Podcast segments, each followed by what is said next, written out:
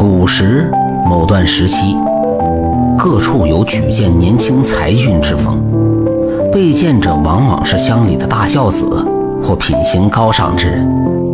每年由各乡保举一名，经过筛选，最后县署敲定一个名额，时人称此为新孝廉。中者可以每月领取米钱，县署以此激励县民多行善举。这一年，监县的新孝廉将从两人中选出，一位叫冯唐，另一个叫刘墨风。冯唐幼时和刘墨风住在一条街，后来随母亲迁居隔壁镇子，这次也是巧了，都成为新孝廉候选。冯唐是个乡塾先生，自幼失言，生性孝顺，半耕半教维持生计颇为辛苦。若这次能选中孝廉，岳凤可轻松养活母子俩。当他听说家境优渥的刘墨风也在候选之列，便颇有些微词。此贤侄于刘墨风而言，可有可无；但于冯唐来说，绝对是雪中送炭。县署将两人事迹造册相较，几十天过去，仍没有结果。县民一会儿传言冯唐会中，一会儿又传言刘墨风必是今年新孝廉。每闻风吹草动，冯唐必会忧虑一番，担心选不上。战战兢兢又过了些日子，冯唐越发急躁。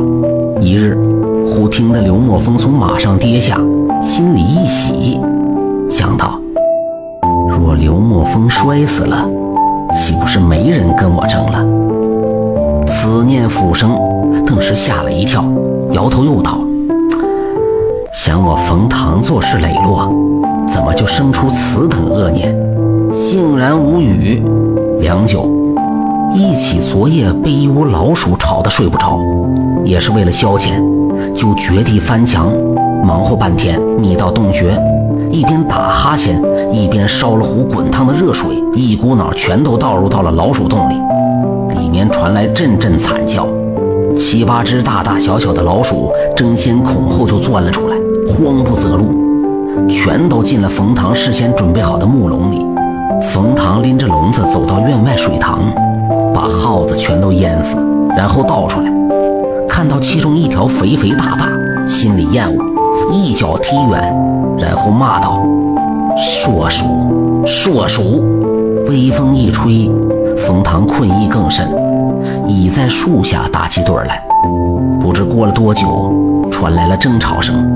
冯唐恍恍惚惚睁开双眼，但见有两个人，一个灰衣男子，一个黑衣老者相互推搡，吵吵闹闹。见了冯唐醒了，拉拉扯扯要冯唐来评理。瞧得眼生，冯唐问他们是哪里人士，两人都说是冯唐邻居。冯唐心忖道：“这倒是奇怪了，我何曾与他们为邻呢？”又听得两人声音俱是破锣一般，十分刺耳，更加疑惑。那灰衣男子说住在西边，黑衣老者说住在东端，中间隔着冯唐家。刚才有一头山猪跌到水塘里淹死了，水塘跨三家，而这只山猪也是吃得饱饱的。从东边跑来，落入水塘，挣扎很久才死。猪的尸体到了西边灰衣男子家门口，黑衣老者说：“这猪是从自家门口落水的，理应归自己所有。”灰衣男子则辩称山猪是死在他家门口的，当然是他的。两个人谁也不服，就吵了起来，声音越来越大，继而拳脚相向。就惊醒了正在休息的冯唐。冯唐瞧瞧旁边的猪尸，鼓鼓囊囊的，发出阵阵恶臭，心想：这猪都腐烂了，两人却喜好这口，就没好气的说道：“既是无主的山猪，大家又是左邻右居的，分了猪不就成了吗？”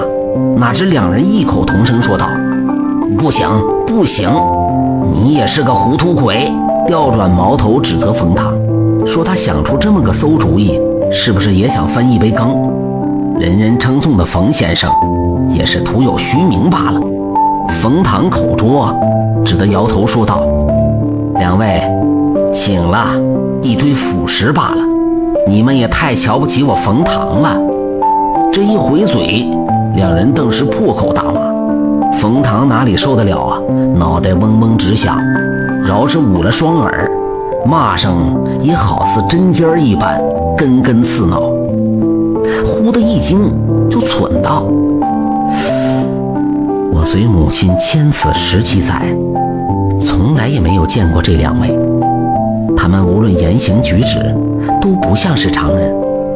难道是什么邪祟？越瞧越觉得两人可疑。”拿定主意，拎起旁边的扁担，一记横扫，两人吃痛惨叫，发出了呱呱的声音，滚出老远。这时，冯唐一个机灵，醒来却是一梦，却发现自己手里面真有一根扁担。再瞧那两位邻居，竟变成了一黑一灰两只老瓜。他们相争的山猪，却是方才近死又被踢出老远的耗子。两只老瓜兀自呱呱的乱叫，却也扑腾不起来，显然是被扁担给打伤了。怪不得声音如此刺耳难听，原来是两个扁毛畜生。冯唐哑然失笑，他们只看到了这只死耗子，吵闹争食，却没有瞧见不远处还有七八只呢。想到这儿，骤然一惊。冯唐啊，冯唐！在笑话这两只食腐老瓜，你自己又何尝不是？昔时为入选孝廉时，日子虽是辛苦，却也心平气和。自从得知成为候选者之后，每天焦躁不安，时时惦记着这微末小利。闻得刘墨风坠马，竟然心生贪念，盼着他死。颓然盯着那两只仍在聒噪的老瓜，摇头叹息。而后夜见县署老爷声明退出新孝廉之选，众人不解，问他何故，他只推脱德性不足，不敢妄求。最终，刘墨风成了一线新孝廉。哪知没过两日，县署缉捕了一名惯偷，这位梁上君子招了不少没头的案子。说至酣处，把刘墨风也抖了出来。原来选孝廉时，刘墨风听说冯唐是他的对手，极有可能会高自己一筹。他不愿放过这个名利双收的好机会，于是买通偷儿，要其想办法将冯唐除去。偷儿原本计划把磨好的砒石撒入冯唐家的水缸，不过还没来得及，忽闻冯唐主动退出。于是，这对主顾才罢了手。堂上老爷听罢，赶忙差人拘刘墨风来，数番审讯，刘墨风招供，传至冯唐耳里，冯唐害得几乎跌倒。没想到刘墨风如此不堪，外表光鲜，暗地里却雇人来谋害我。也幸好我一夕顿悟，辞退不再参与，由此。保全了母子性命，可谓险之又险。一个小小的笑脸就争得头破血流，几乎丧命。再往上瞧，那庙堂里的十路诸众，却又不知从多少尸海中才能夺得补服朝冠。冯唐抹了把额头的汗水，心惊肉跳。感谢您的收听，想继续收听下一集的，那就点个关注吧。